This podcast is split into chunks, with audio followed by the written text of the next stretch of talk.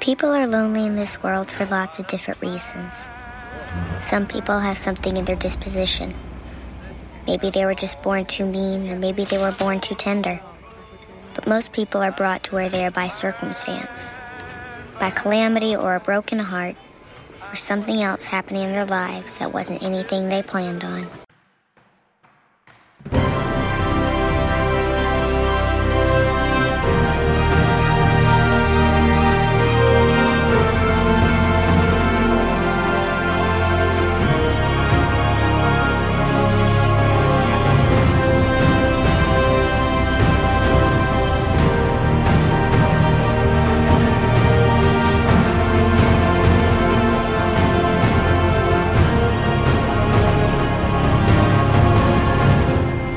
Kompott Nummer 903, Gravellen. Hallo und herzlichen Glückwunsch zum 903. Kompott, den ich nicht wirklich irgendwo an einem einzelnen Tag aufgenommen habe, sondern der wieder ganz klassisch ein Chaos Communication Vortrag ist. Hier vom 2021er RC3, äh, Benjamin Knispel, der in einer guten Dreiviertelstunde zum Thema Astronomie mit Gravitationswellen was vorträgt. Den kriegt ihr dann auch wohl in die Ohren und was ihr dann danach von mir verabreicht bekommt, das erzähle ich euch danach. Wir haben unseren allerletzten Astro-Talk heute und nachdem wir jetzt relativ viel über Bilder hatten, machen wir das Ganze mit dem Universum erforschen heute mal anders und zwar über Sound und zwar mit Gravitationswellen. Jemand, der sich damit wirklich gut auskennt, ist der Benjamin Knispel, denn seine Lieblingssterne sind Neutronensterne und er hat auch schon ein paar davon entdeckt und er hat auch im Bereich Pulsaren und Gravitationswellen geforscht. Ich würde sagen, ähm, du bist der, der es am besten sagen kann, wie man sowas genau macht. Benjamin, wir sind mega gespannt. Alles klar. Vielen Dank für die nette Einführung. Äh, moin hier aus dem Norden von Hannover, ähm, wo ich euch einen Überblick geben will über Astronomie mit Gravitationswellen. Wer das Abstract gelesen hat, weiß, das ist ein ganz aktuelles Thema. Ähm, das ging so richtig vor ungefähr sechs Jahren los. Bis dahin hat man eben Astronomie nur mit, nur in Anführungszeichen, mit Teleskopen machen können. Das bedeutet, man hat ins Weltall geschaut, elektromagnetische Wellen aufgefangen, mit speziellen Observatorien Teilchen aufgefangen. Ähm, aber es war am Ende alles wie so ein Stummfilm sozusagen. Und das, was die Gravitationswellen jetzt machen, ist diesem Stummfilm in bestimmten Bereichen Sound hinzuzufügen oder aber auch uns Sound zu geben, wo wir gar nichts sehen können das, was man damit machen kann, das möchte ich hier so ein bisschen erklären und äh, näher bringen, wie unsere Instrumente funktionieren und was wir dann darüber, äh, damit über das Universum lernen können. Wenn es um Gravitationswellen geht, werden sich wahrscheinlich viele erstmal die Frage stellen, ja, okay, Gravitationswellen, habe ich vielleicht schon mal gehört, aber was ist denn das genau? Und das ist natürlich ein entscheidender Punkt, dass man das am Anfang richtig versteht. Grundsätzlich sind Gravitationswellen Schwingungen von Raum und Zeit und eine Konsequenz aus der allgemeinen Relativitätstheorie. Und man kann Relativitätstheorie, das machen wir jetzt ganz kurz, tatsächlich mit Lebensmitteln, mit einem Apfel und einem Wackelpudding hier erklären. Ähm, natürlich nur der grüne, leckere äh, Wackelpudding, die anderen sind ja nicht so gut. Ähm, und das, was wir aus Einsteins allgemeiner Relativitätstheorie, das ist die von 1915, lernen, ist, dass Raum und Zeit sich ein bisschen wie dieser Wackelpudding verhalten. Also Raum und Zeit, die man so im Alltag ja als ähm, statische Sachen erfahr, erfährt sozusagen, der Raum scheint immer gleich zu sein, ist im großen Maßstab und auch wenn man ganz genau hinguckt, eben nicht so. Und das verrät uns Einstein 1915 mit seiner allgemeinen Relativitätstheorie. Die sagt, zum einen müssen wir Raum und Zeit gemeinsam betrachten zu einer vierdimensionalen Raumzeit kann ich mir nicht vorstellen, ist okay, wenn ihr euch das nicht vorstellen könnt, aber man kann das in drei Dimensionen sich so ein bisschen wie so ein Wackelpudding vorstellen. Denn was Einstein sagt, ist, Raum und Zeit oder diese Raumzeit, die verändert sich in der Anwesenheit von Massen. Bei unserem Wackelpudding ist das relativ offensichtlich. Wenn ich einen Apfel reinpacke, verändert sich die Form, die Geometrie dieses Wackelpuddings rund um den Apfel. Und genau das ist das, was auch in Einsteins Relativitätstheorie passiert. Massen verändern Raum und Zeit um sich herum oder mathematisch, physikalisch gesprochen, sie verändern die Geometrie der Raumzeit. Das bedeutet, der Raum und die Zeit werden gekrümmt. Im Wackelpudding ist das relativ offensichtlich, dass da irgendwas gekrümmt wird.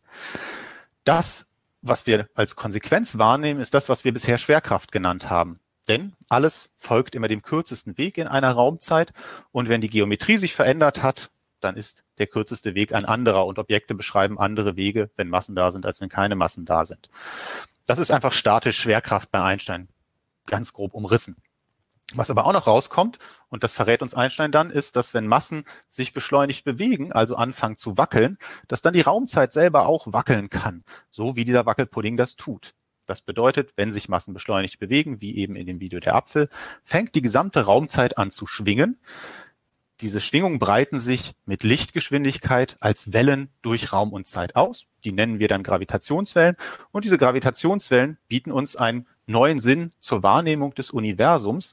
Die sind, wie wir dann sehen werden, so ein bisschen wie das Hören des Universums. So wie Schallschwingungen in der Luft sind, sind Gravitationswellen Schwingungen von Raum und Zeit, ausgelöst durch sich beschleunigt bewegende Objekte. Das tun sie, dieses Ausbreiten tun sie, wie gesagt, mit Lichtgeschwindigkeit. Und das Wichtigste ist, dass diese Schwingung in Raum und Zeit das All im Grunde genommen fast ungehindert durchläuft und von allen massereichen Objekten erzeugt wird. Das bedeutet, wenn irgendwo eine Masse sich beschleunigt bewegt, werden gleich sehen, dass da reicht nicht jede kleine Masse aus, sondern die muss schon relativ groß sein, um was Messbares zu erzeugen.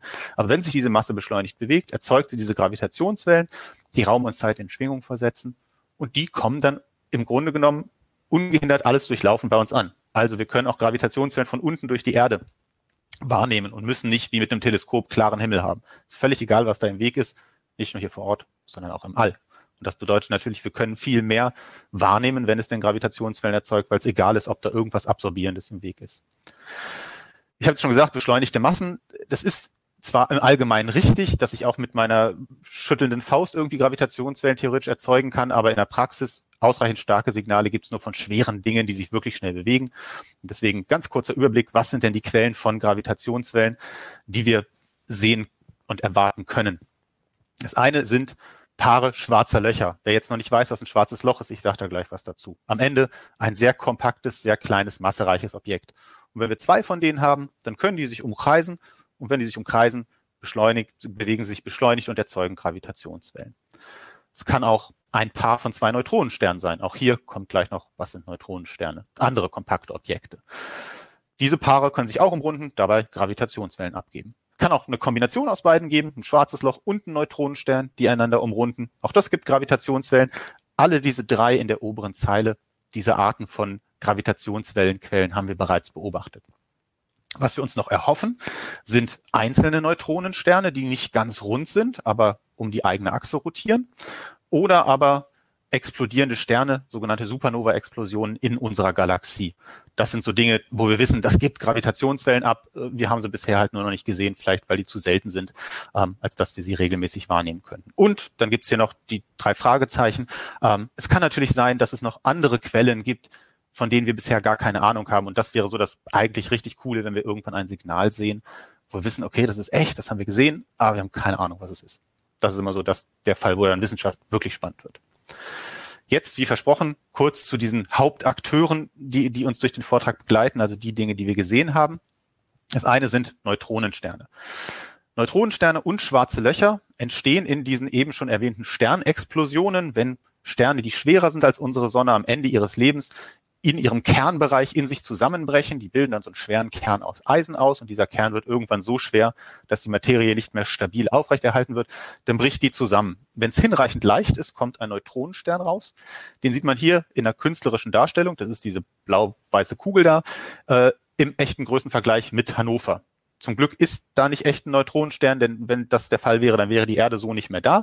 Denn dieser kleine Neutronenstern, der ungefähr so groß ist wie Hannover, sieht man im Satellitenbild, ist ungefähr 1,5 mal so schwer wie unsere Sonne. Manche auch zweimal so schwer, also wirklich richtig viel Masse, aber auf sehr kleinem Raum, denn das Ding hat gerade mal 20 Kilometer Durchmesser.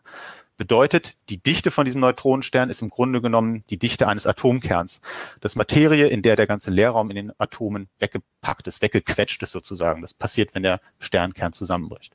Und einzelne von diesen Neutronensternen, wissen wir, gibt es, die drehen sich bis zu 700 Mal pro Sekunde. Das ist also deutlich schneller als so der übliche Standmixer in der Küche. Deswegen, weil das so extreme Objekte sind, die zusätzlich auch noch krasse Magnetfelder haben, sind das so mit meine Lieblingsobjekte, meine Lieblingssterne, ähm, weil die eben Materie unter ganz extremen Bedingungen haben und das uns Universum, das Universum uns da Dinge liefert, die wir praktisch nicht äh, im Labor erzeugen können.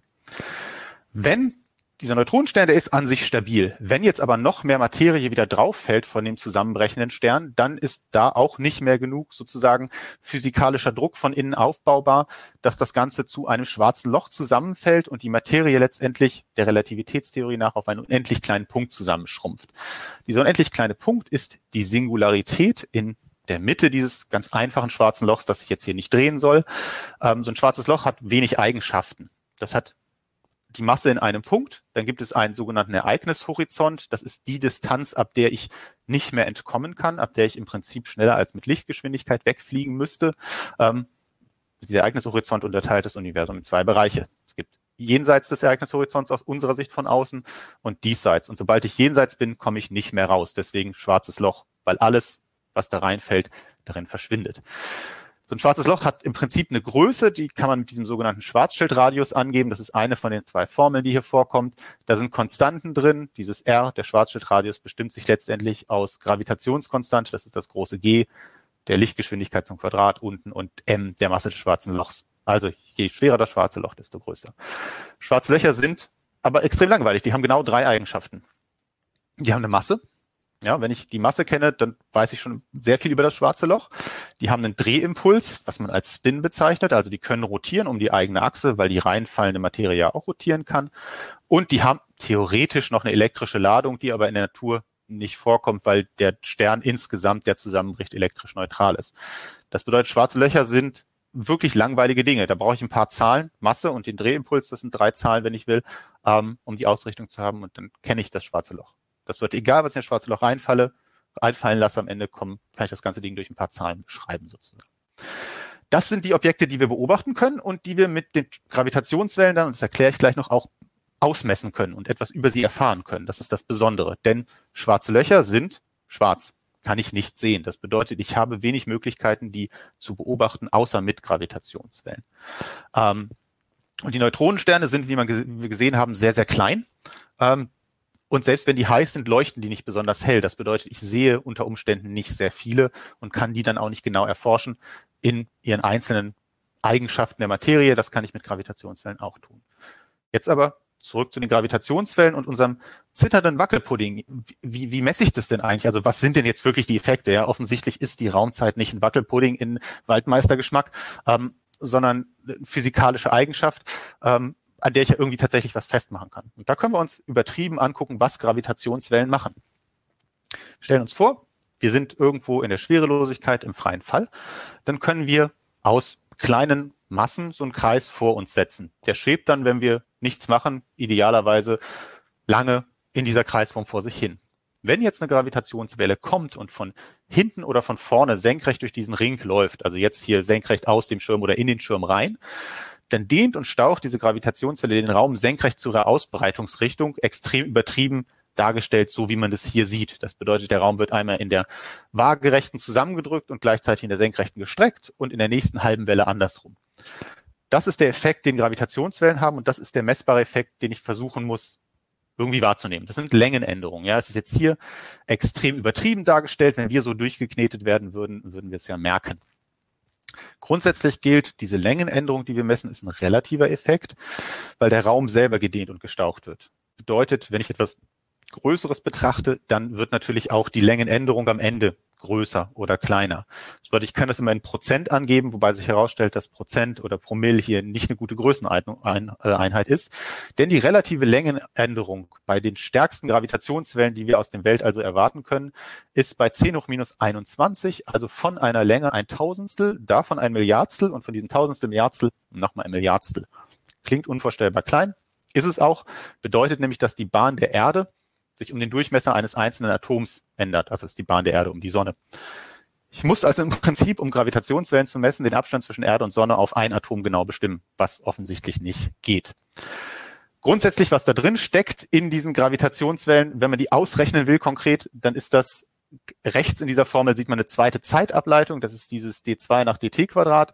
Das QIJ ist das Quadrupolmoment der Massenverteilung. Davor stehen jede Menge Zahlen, Konstanten. Und das, was die Gravitationswellen am Ende so klein macht, ist dieses 1 durch Lichtgeschwindigkeit 1 durch c hoch 4, was da steht. Das bedeutet, egal was ich rechts habe, ich teile das immer durch Lichtgeschwindigkeit hoch 4. da wird alles, was da drin steht, unglaublich klein. Und am Ende liegt es daran, dass ich, dass die Raumzeit, die ich versuche in Schwingung zu versetzen, dass die unglaublich steif ist letztendlich ich unglaublich viel Energie reinpumpen muss, damit tatsächlich sich da irgendwas bewegt. Und es ändert sich auch noch mit dem Abstand, je weiter ich weg bin, desto schwächer ist es. Nichtsdestotrotz gibt es Instrumente, die können diese winzigen Längenänderungen messen und das können wir uns hier einmal anschauen. Das sind sogenannte Laserinterferometer. Prinzip ist ganz einfach. Ich habe einen Laser und strahle von dem Licht auf einen Strahlteiler. Das wird jetzt in zwei sogenannte Arme aufgeteilt, durchläuft lange Strecken, wird dort zurückreflektiert, trifft sich wieder am Strahlteiler und wird dort überlagert. Und je nachdem, wie diese beiden Wellen zusammenkommen, heben sie sich entweder jetzt perfekt auf, ihre elektrischen Felder, und es kommt kein Licht heraus. Wenn jetzt aber eine Gravitationswelle kommt, führt die eben zu einem Dehnen und Stauchen der Arme, genauso wie ich das gezeigt habe. Und hier in der vereinfachten Version ist es dargestellt, als würden sich die Spiegel bewegen. Und das hat zur Folge, dass sich am Ausgang des Detektors die Wellen zueinander verschieben und die Helligkeit sich ändert. Das bedeutet, so ein Laserinterferometer übersetzt mir Gravitationswellen in Helligkeitsänderungen, die ich elektronisch aufzeichnen kann beispielsweise. Von diesen Laserinterferometern gibt es derzeit auf der Welt ähm, fünf Stück, die im Prinzip in Betrieb sind. Hier sieht man Bilder von vier. Es gibt noch einen unterirdischen Detektor Kagra, von dem man ganz offensichtlich kein so einfaches Bild zeigen kann. Die haben alle im Prinzip denselben Aufbau. Das ist so ein großes L in der Landschaft, das eben diese Laserlaufstrecken, die ich eben gezeigt habe, beherbergt. Das uns nächstgelegene sozusagen ist, also ich weiß jetzt nicht, wo ihr alle sitzt, aber wenn man in Deutschland ist, das nächstgelegene ist in der Regel Geo 600. Das ist das von unserem Institut zusammen mit britischen Partnern betriebene äh, Gravitationswellenobservatorium südlich von Hannover. Da ist der Fokus auf Technologieentwicklung, weil es immer der kleinste Detektor von allen gewesen ist, denn da sind die Messstrecken ähm, nur 1,2 Kilometer lang. Der nächstgrößere Detektor Cagra befindet sich in, äh, in der Nähe von Pisa in Italien. Da sind das drei Kilometer lange Lasermessstrecken. Und ihr erinnert euch, je größer, desto empfindlicher kann ich messen, weil meine Längenänderung am Ende größer wird. Cagra hat auch drei Kilometer lange Messstrecken. Das befindet sich in Japan. Und die beiden größten Detektoren sind die LIGO-Detektoren in Hanford und in Livingston. Ähm, die haben vier Kilometer lange Lasermessstrecken. Um kurz eine Idee davon zu geben, was die messen müssen. Die relative Längenänderung, wir erinnern uns, ist maximal 10 auf minus 21. Schwächer geht immer, wenn es geringere Massen sind, wenn es weiter weg ist oder so.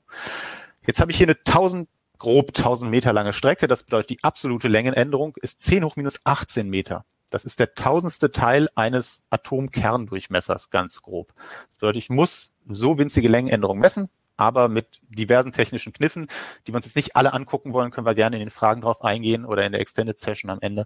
Ähm, die erreicht man eine noch viel höhere Messgenauigkeit und kann es eben tatsächlich nachweisen. Am Ende sind diese Detektoren empfindlich für Gravitationswellen mit Frequenzen im Audiobereich. Das bedeutet aber, wenn ich Schwingungen der Raumzeit im Audiobereich messen kann, dann kann ich natürlich das Ganze als Mikrofon für Gravitationswellen betrachten. Das bedeutet, ich kann dann eben wirklich Dinge hören, die im Weltall passieren. Ähm, und im, im wahrsten Sinne des Wortes, das bedeutet, ich kann das Ausgangssignal im Prinzip wirklich irgendwo drauflegen ähm, und anhören, was dann dabei rauskommt. Diese Detektoren lauschen ins All. Sie tun das auch sehr empfindlich. Ähm, hier ist nur ein Beispiel. Das, was man hier sieht, sind Spektra des Hintergrundrauschens, das in diesen Detektoren anliegt. Und zwar in der letzten gemeinsamen großen Messkampagne, ähm, die 2020 dann auch durch die Pandemie vorzeitig beendet wurde. Was man sieht hier auf der Querachse ist die Frequenz der Gravitationswellen, die man versucht zu messen in der logarithmischen Skala. Links 10 Hertz, rechts äh, 6 Kilohertz, glaube ich. Das bedeutet, es ist so ein guter Teil des Audiospektrums. Man sieht verschiedenfarbige Kurven, für jeden Detektor einen. Ähm, wir gucken uns einfach die blaue und die rote an, weil das die am weitesten unten liegende sind. Und auf der Hochachse sieht man die Empfindlichkeit verglichen mit einer Gravitationswelle einer bestimmten Stärke sozusagen. Je tiefer diese Kurven liegen, desto geringer ist das Hintergrundrauschen. Das kommt aus fundamentalen physikalischen, aber auch Instrumentenquellen. Und das Ziel ist es am Ende, diese Empfindlichkeitskurve so weit runterzudrücken, dass ich mehr Gravitationswellen messen kann. Und die beiden am tiefsten liegenden sind die von den beiden größten Detektoren, von den LIGO Hanford und LIGO Livingston, die rote und die blaue Kurve. Und die stärksten Gravitationswellen, die wir erwarten können, die wären so ganz grob auf der Höhe dieser grünen Querlinie bei diesem 10 hoch minus 21. Und die Frequenzen sind typischerweise so im mittleren Frequenzbereich, also irgendwas zwischen 100 und 1000 Hertz. Und da sieht man zwischen einem Signal, das diese Stärke hat, und dem Rauschen darunter ist ein deutlicher Abstand. Das bedeutet, das Signal zu Rauschverhältnis oder der Signal-Rauschabstand ist bei den LIGO-Detektoren so hoch, dass man diese Signale auf jeden Fall sehr, sehr laut sozusagen messen kann. Und das tun wir. Üblicherweise sind das mehrere Messkampagnen hintereinander, die teilweise von Umbaupausen, kurzen Umbaupausen, aber wie auch jetzt gerade jahrelangen Umbaupausen unterbrochen werden, in denen man die Detektoren verbessert. Und wir haben gemessen, ähm, das erste Mal 2015 begonnen, seitdem drei Messkampagnen gemacht. Der letzte, wie gesagt, war im äh, März 2020 zu Ende. Und wir haben vieles gemessen. Ich zeige das jetzt einmal im Überblick und dann gucken wir uns ein paar Highlights an und beantworte die Frage, was haben wir denn bisher entdeckt und was haben wir daraus gelernt. Das hier ist, ähm, dieses Masters in the Stellar Graveyard, ähm, ist sozusagen der Überblick aller verstorbenen Sterne, deren äh, Überreste wir gesehen haben. Man sieht vor allem erstmal viele blaue Kugeln. Diese blauen Kugeln stellen jeweils die von LIGO, Virgo und Kagra gemessenen schwarzen Löcher dar. Die Höhe über der Querachse zeigt einfach an, wie schwer sie sind. Und man sieht es, da gibt es einige, die sind deutlich ähm, über 100 Sonnenmassen schwer, also das schwerste, das so in der Mitte sich hier befindet. Ähm, da kann man sehen, das ist ungefähr 100 Sonnenmassen schwer und dann gibt es da drunter noch einen Punkt, der auf einem Pfeil liegt. Ähm, das ist so um die 80, naja, ich glaube 60, 60 Sonnenmassen schwer oder sowas. Das bedeutet, wir haben zwei schwarze Löcher, die umrunden einander, berühren sich irgendwann und verschmelzen zu einem neuen schwarzen Loch und das ist da dort dargestellt. Ich gehe einmal kurz hier rüber in das Fenster. Das ist also hier in der Mitte dieser, ähm, dieser dieses schwarze Loch bei 60 Sonnenmassen, darüber eins knapp über 100 Sonnenmassen und die verschmelzen dann zu einem von 160 Sonnenmassen ungefähr. Das ist so ein typisches Signal, was wir sehen. Und von diesen verschmelzenden schwarzen Löchern haben wir ähm, 90 Stück gesehen. Das, be äh, das bedeutet, wir haben eben viele verschmelzende schwarze Löcher gesehen. Das ist das, das Haupt, äh, die Hauptobjekte, die wir entdecken. Dann sieht man unten noch orange Kugel, die bei niedrigeren Massen sich befinden. Das sind diese sogenannten Neutronensterne, die alle eben so maximal zwei Sonnenmassen schwer sind. Ähm, da sieht man auch zwei Verschmelzungen von Neutronensternen mit Neutronensternen zu wir wissen es nicht genau, wahrscheinlich schwarzen Löchern. Und es gibt auch ein paar Objekte, wo eben diese Kombination von schwarzem Loch und Neutronenstern zusammenkommt. Die roten und die gelben Punkte sind vorher bekannte schwarze Löcher und Neutronensterne aus anderen ähm, indirekten Beobachtungen im Fall der schwarzen Löcher. Aus all diesen Beobachtungen können wir jetzt viel schließen und das fasse ich nur ganz kurz zusammen, bevor wir uns die Highlight an, Highlights angucken wollen.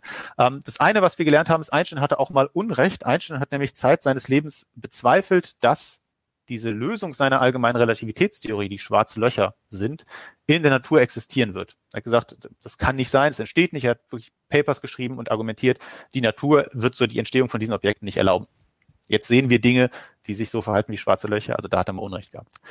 Er hat natürlich wieder recht gehabt, weil seine Relativitätstheorie die Gravitationswellen beschreibt. Also wir wissen, dass die Gravitationswellen sehr exakt von seiner Theorie beschrieben werden, was wieder so ein bisschen langweilig ist, weil man sich erhofft hatte, vielleicht irgendwo Ansätze zu finden, wo die Relativitätstheorie dann nicht stimmt, weil wir wissen, es ist nicht der Weisheit letzter Schluss. Wir können die Eigenschaften schwarzer Löcher direkt messen, zum Beispiel ihre Massen, aber auch ihre Spins in einigen Fällen ähm, und können uns einen Überblick verschaffen darüber, zum Beispiel, wie sieht denn die typische Population von verschmelzenden schwarzen Löchern aus? Wie schwer sind die? Wie schnell drehen die sich umeinander? Welche Massenverhältnisse gibt es denn und so weiter? Und das sind so die, die, die groben Dinge, die man aus der ganzen Populationsgeschichte machen kann. Wie das im typischen äh, funktioniert, will ich an ein paar Beispielen zeigen. Signale haben bei uns immer einen relativ unspektakulären Namen. Die heißen dann sowas wie GW 150914. Das ist einfach die Gravitationswelle oder eben Gravitational Wave aus dem Jahr 2015, die ersten beiden Ziffer, dem neunten Monat und den 14. Tag. Also das ist die Gravitationswelle, die man am 14.09.2015 gemessen hat. Das war auch das allererste Signal, das man gesehen hat. Und das, was die Detektoren dann tatsächlich messen, das sind hier nur ganz wenig bearbeitete Rohdaten. Das kann man hier sehen. Das sind beides Zeitreihen, die jeweils ungefähr 0,2 Sekunden der Daten zeigen. Links in Rot die Daten von dem einen LIGO-Detektor, rechts in Blau die Daten von dem anderen LIGO-Detektor. Die Hochachse zeigt hier die Stärke der Gravitationswellen in Einheiten von diesen 10 hoch minus 21. Und wir können uns an der roten Kurve das angucken, die fängt so bei 0,3 Sekunden ungefähr, sieht man, dass sich da so langsam so eine Welle aufbaut. Und diese Welle wird in der Amplitude höher und in der Frequenz höher, bis zu ungefähr 0,43 Sekunden, dann hört das auf. Wenn man sich das anhört, ist das so ein Whoop, und dieses typische Geräusch, das ist das, was man bei verschmelzenden Objekten bekommt. Die Objekte umrunden einander, geben Gravitationswellen ab, kommen einander immer näher und näher, umrunden einander immer schneller. Die Beschleunigung wird größer, die Gravitationswelle wird lauter und irgendwann berühren die sich und verschmelzen zu einem neuen Objekt, das alleine keine Gravitationswellen mehr abgibt. Das Signal hört auf.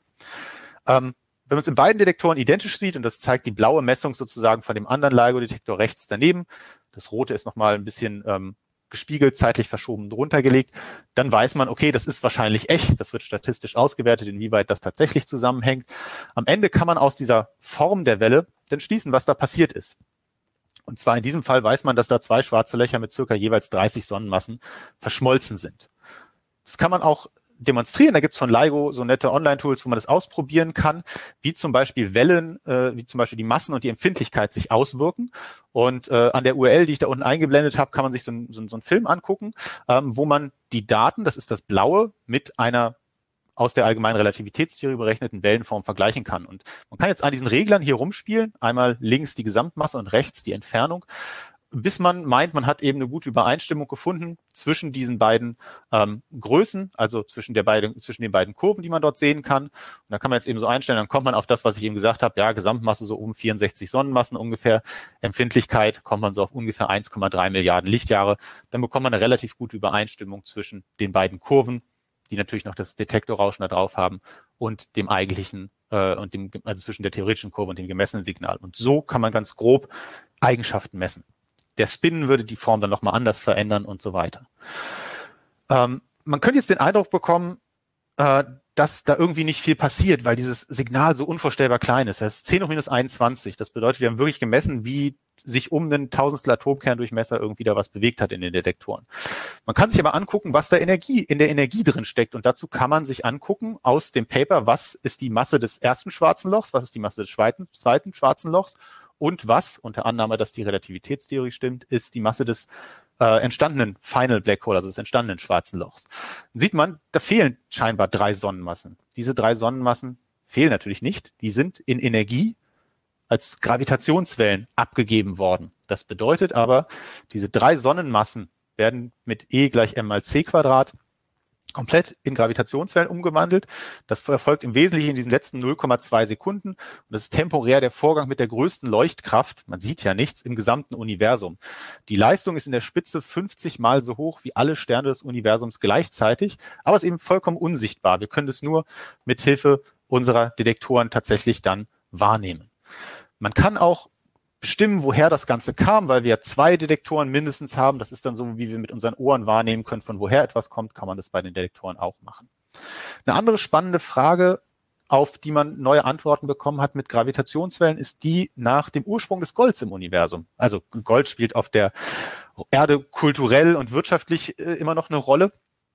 Und man hat schon lange die Vermutung gehabt, dass Elemente wie Gold und Platin, hier einmal umrundet, ähm, im Wesentlichen einen Ursprung haben in verschmelzenden Neutronensternen. Das hier ist einfach das Periodensystem der Elemente und wo die herkommen. Kurz nach dem Urknall gab es nur diese bläulichen Dinge, also im Wesentlichen Wasserstoff, Helium und ein kleines bisschen Lithium.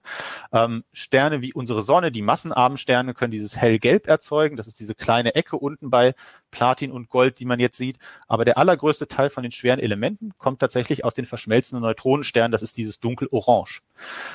Und das war aber bisher eine Theorie, das kann man aber dann verifizieren, indem man sich eben verschmelzende Neutronensterne anguckt.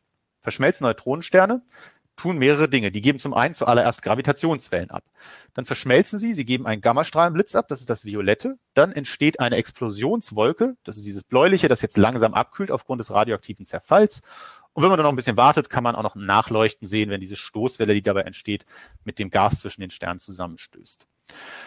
Wenn man so etwas jetzt in allen Details beobachten könnte, dann könnte man ja sehen, ob es tatsächlich entsprechende ähm, Entstehung von schweren Elementen gibt. Und genau das kann man tun. Und genau das ist gelungen. Man hat nämlich ein Gravitationswellensignal gehabt am 17.08.2017, beobachtet von den LIGO-Detektoren und dem Virgo-Detektor, wo man zum einen erstmal Gravitationswellen gefunden hat, die eindeutig sagen, da verschmelzen zwei Neutronensterne. Spannend ist jetzt, gibt es dazu passenden Gammastrahlenblitz. Und das Ganze sieht man tatsächlich in dieser Darstellung. Die Verschmelzung der Neutronensterne erfolgt jetzt. Und 1,7 Sekunden später gibt es eine Nachweis von Gammastrahlen von einem Satelliten namens Fermi, der die Erde umrundet. Das könnte jetzt erstmal zufälliger Zusammenhang sein, aber man kann eine himmlische Schatzkarte malen, die ungefähr so aussieht. Diese Kugel, die man sieht, ist aus irdischer Sicht wären wir jetzt in der Mitte dieser Kugel und das Außenrum wäre der gesamte Himmel sozusagen. Aus den LIGO- und Virgo-Daten kommt heraus, das ist diese kleine dunkelgrüne Gurke, die mit LIGO Virgo markiert ist, innerhalb dieses Bereichs sind irgendwo die Neutronensterne verschmolzen. Zumindest die, die wir mit Gravitationswellen gemessen haben. Der die Fermi-Beobachtung die eines anderen Gammastrahlensatelliten ist dieser Bereich, wo sich die beiden hellblauen und dunkelblauen Bereiche überschneiden der auch perfekt überlappt mit dem Gravitationswellenbereich. Das bedeutet, der Gammastrahlenblitz kam mit sehr, sehr großer Wahrscheinlichkeit tatsächlich von dieser Neutronensternverschmelzung. Diese leichte Verzögerung, die man gesehen hat, liegt nicht daran, dass die Gravitationswellen über Licht schnell sind, sondern dass in dieser Explosion, die da entsteht, es einen Moment dauert, bis die Gammastrahlen durchbrechen. Was man jetzt machen kann, man kann die Entfernungsmessung der Gravitationswellen, kommt raus so ungefähr 130 Millionen Lichtjahr in dem Fall, ähm, verwenden und nach Galaxien suchen und gucken, ob da irgendwo ein neuer Stern aufgetaucht ist, nämlich diese Explosionswolke. Das gelingt ungefähr elf Stunden später. Das sieht man rechts in diesem Negativbild neben einer Galaxie, die ungefähr 130 Millionen Lichtjahre weg ist, ist durch dieses Fadenkreuz markiert ein neuer Stern aufgetaucht. Und dieser neue Stern, das heißt dann Kilonova, das ist die Explosionswolke, den kann man jetzt beobachten. Und da gibt es jetzt hier einen Zeitraffer. Das ist jetzt eine Darstellung, so wie das in Echtfarbe ungefähr aussehen würde. Ähm, der gelbe Pfeil ist reinmontiert, der zeigt, wo gleich einfach am Anfang jetzt nur die linke Seite angucken, wo diese Kilonova auftaucht. Das ist jetzt ein altes Archivbild, da ist die Kilonova noch nicht zu sehen. Dieser weiße Blob ist diese Galaxie, also ungefähr 100 Milliarden Sterne. Die meisten hellen Punkte sind irgendwelche Vordergrundsterne. Und wir starten jetzt einfach mal den Zeitraffer und dann sieht man, daneben taucht diese Explosionswolke auf, ist am Anfang heiß und blau. Jetzt so vier, fünf Tage danach kühlt sie sich schon sichtbar ab, wird lichtschwächer und vor allem auch rötlicher. Jetzt so nach sieben Tagen ist die richtig schön tiefrot geworden. Das bedeutet, es kühlt sich eben weiter ab und man kann das Ganze verfolgen über längere Zeit. Und hier ist es so ungefähr nach elf Tagen bricht es ab. Man kann das ein bisschen länger sehen. Auf der rechten Seite sieht man Spektra, also die Energieverteilung über die, oder die Helligkeitsverteilung über die Farben. Dieses Spektrum hier ist links im sichtbaren Bereich, rechts sind wir dann irgendwie tief im Infraroten. Was man aber sehen kann, ist, dass es da bestimmte Dellen gibt. Also das ist nicht immer so eine schöne gleichmäßige Kurve, sondern da gibt es relativ charakteristische Dellen, so bei hier Werten zwischen 0,8 und 1,0. Und diese Dellen, die kommen von der Anwesenheit schwerer Elemente wie Gold und Platin, die einen Teil des Lichtes absorbieren und verschlucken. Was wir am Ende aus diesen Beobachtungen zusammen mit Computermodellen schließen können, ist, dass Gold, Platin und Co. eben tatsächlich im Wesentlichen aus verschmelzenden Neutronensternen stammen. Das bedeutet aber, wenn jemand jetzt Goldschmuck trägt, ähm, ist das mit allergrößter Wahrscheinlichkeit Überrest von einer Neutronensternverschmelzung, deren Überreste in die Urwolke unseres Sonnensystems mal gekommen sind. Also wieder so eine schöne direkte Verbindung äh, zum Kosmos. Zum Abschluss noch ganz kurz ein Überblick über ein paar Highlights die wir auch noch hatten. Ich kann natürlich nicht alle 90 Signale da durchsprechen, ähm, aber es gibt so ein paar Dinge, die besonders auffällig waren. Und das eine ist ein Signal vom 25.04.2019. Da gab es eine weitere Neutronensternverschmelzung, im Hintergrund eine künstlerische Darstellung, ähm, wo die Komponenten zusammen erstaunlich schwer waren. Das könnte der erste Hinweis darauf sein, dass es Neutronensternpaare gibt, die insgesamt schwerer sind als die, die wir bisher kennen. Möglich, wir werden es nur dann wissen, wenn wir weiter beobachten und noch mehr solcher Signale sehen. In dem Fall haben wir auch nur die Gravitationswellen gesehen. Bis zum 12.04.2019 war es so, dass die schwarzen Löcher, die wir gesehen hatten, immer sehr ähnliche Massen hatten. Und wenn die sehr ähnliche Massen haben, dann könnte man jetzt erwarten, ähm, dass das fast immer so ist. Und am 12.04.2019 haben wir das erste Mal eins gesehen, wo das schwere schwarze Loch dreieinhalb Mal schwerer ist als das leichte schwarze Loch. Ähm, das ist zum einen ein bisschen ungewöhnlicher, kommt aber aus den Modellen auch raus. Das erwarten wir.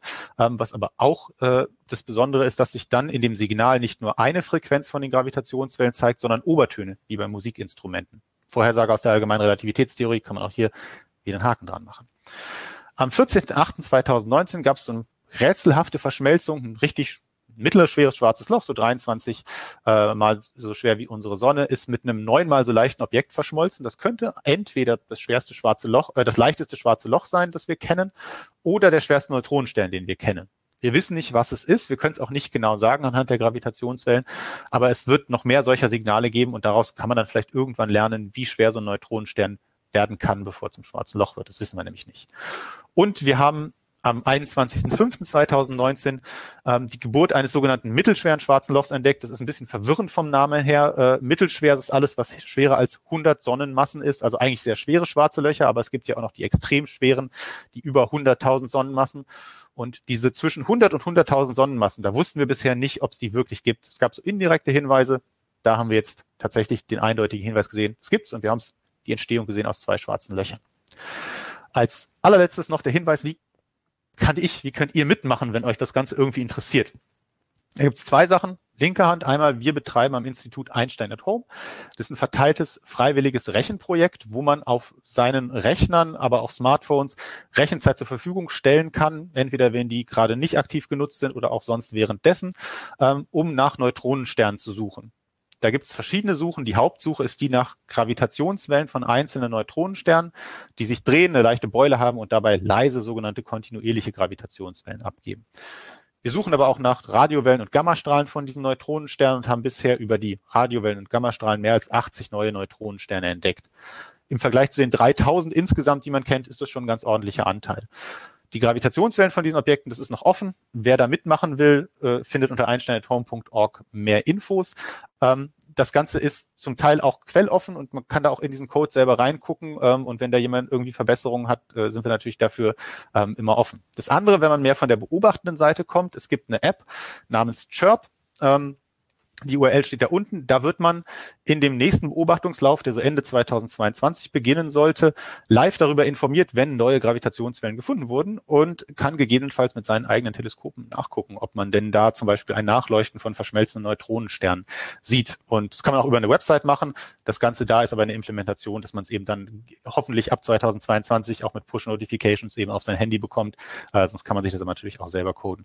Ähm, sodass man dann gegebenenfalls nachts aufstehen und beobachten kann, äh, wenn es da was zu sehen gibt. Ich bedanke mich schon mal für die Aufmerksamkeit und hoffe, wir haben noch ein paar Fragen.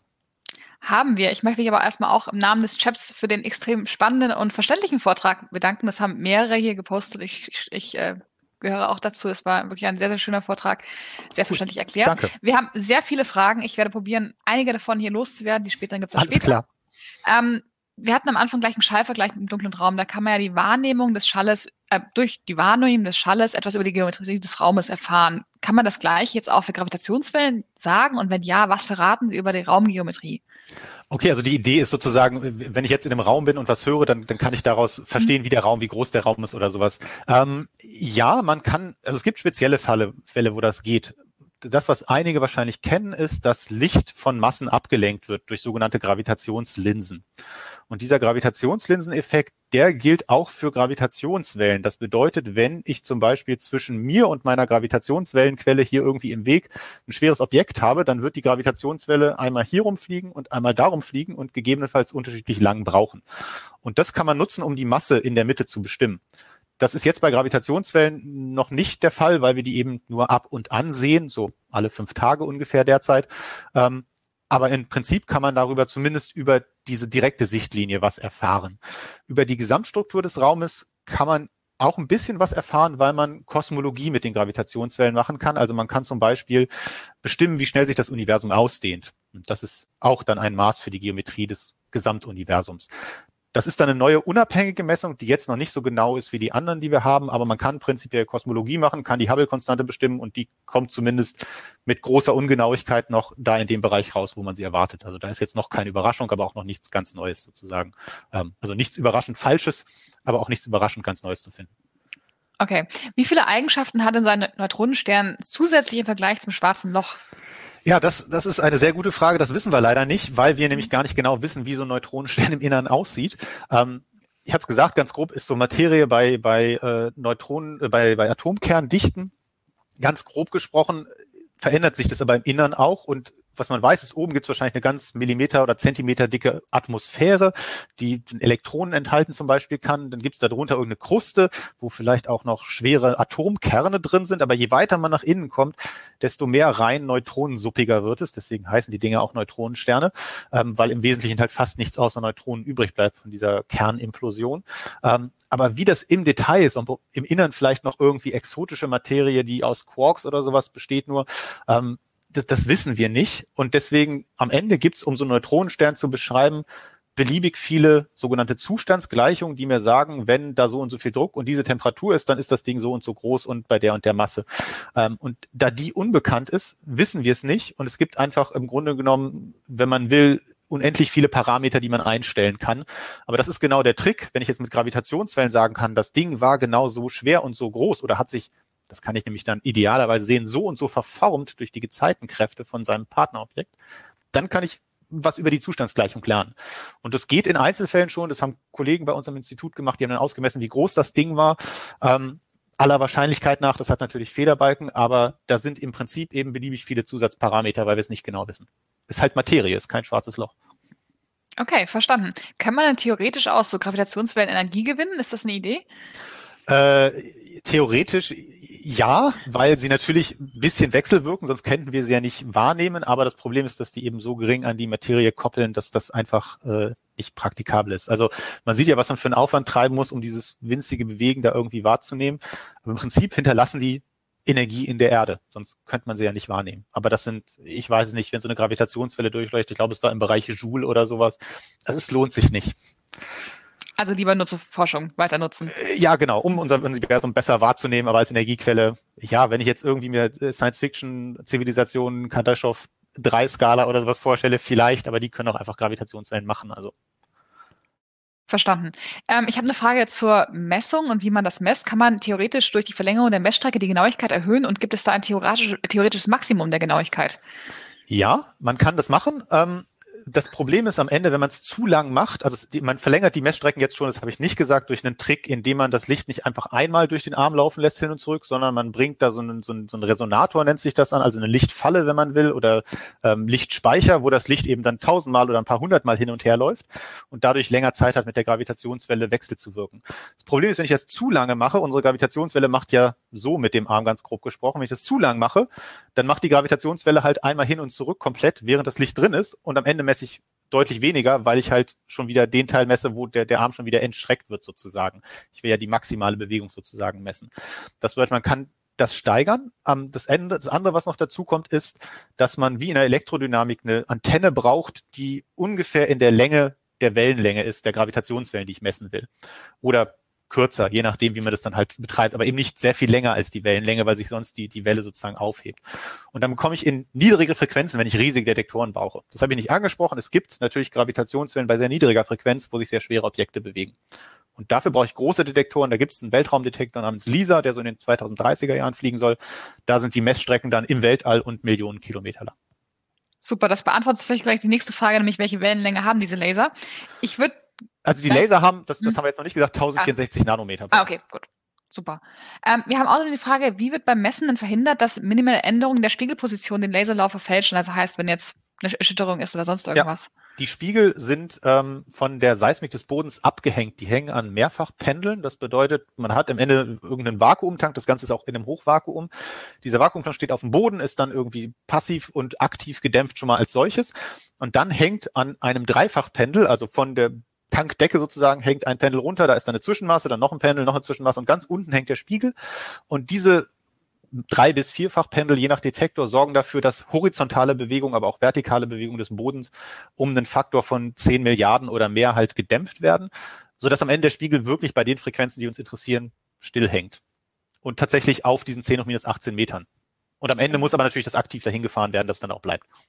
Also eine schöne Ingenieurslösung. Genau. Ähm, du hattest einen Kommentar abgegeben zur Einsteins Relativitätstheorie. Wir haben eine Frage hier, wo greift diese nicht? Wo versagt sie? Ist es die Unvereinbarkeit mit der Quantentheorie? Ja, das ist einer der Punkte. Also beim schwarzen Loch haben wir ja diese prinzipiell unendlich kleine Singularität, die wo die gesamte Masse auf einen unendlich kleinen Punkt ist. Das widerspricht der Quantenmechanik. Das geht halt nicht. Da kann ich nicht unendlich viel Masse auf einen unendlich kleinen, also nicht eine endliche Masse auf einen unendlich kleinen Punkt zusammentun mit einer unendlich hohen Masse Dichte. Das geht nicht. Die Relativitätstheorie passt da einfach nicht zusammen gibt auch andere Dinge, die am Ereignishorizont passieren, die dann mit dieser Vernichtung von der Information zusammenhängen, ähm, die auch noch einen Widerspruch zur Relativitätstheorie darstellen ähm, oder zur Quantenmechanik darstellen. Und das wären so die Punkte, weswegen man dachte, okay, vielleicht sehen wir an schwarzen Löchern die ersten Widersprüche zur Relativitätstheorie. Die Tatsache, dass es bis jetzt noch nicht geschehen ist, heißt nichts, weil wir einfach teilweise noch nicht genau genug messen können. Da könnte es in den nächsten Jahren oder Jahrzehnten tatsächlich dann was geben. Aber es ist im Wesentlichen immer die Quantenmechanik, die uns da reinfunkt, ja.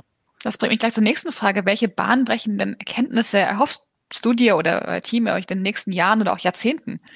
Genau, also das, das vielleicht an der Stelle, weil ich auch nicht gesagt habe, Team ist an der Stelle eine weltweite Gruppe von rund 1700, glaube ich, aktuell Forscherinnen und Forschern, die an den Detektoren, an der Datenanalyse, an allen möglichen Aspekten dieses, dieses, dieses Themas forschen.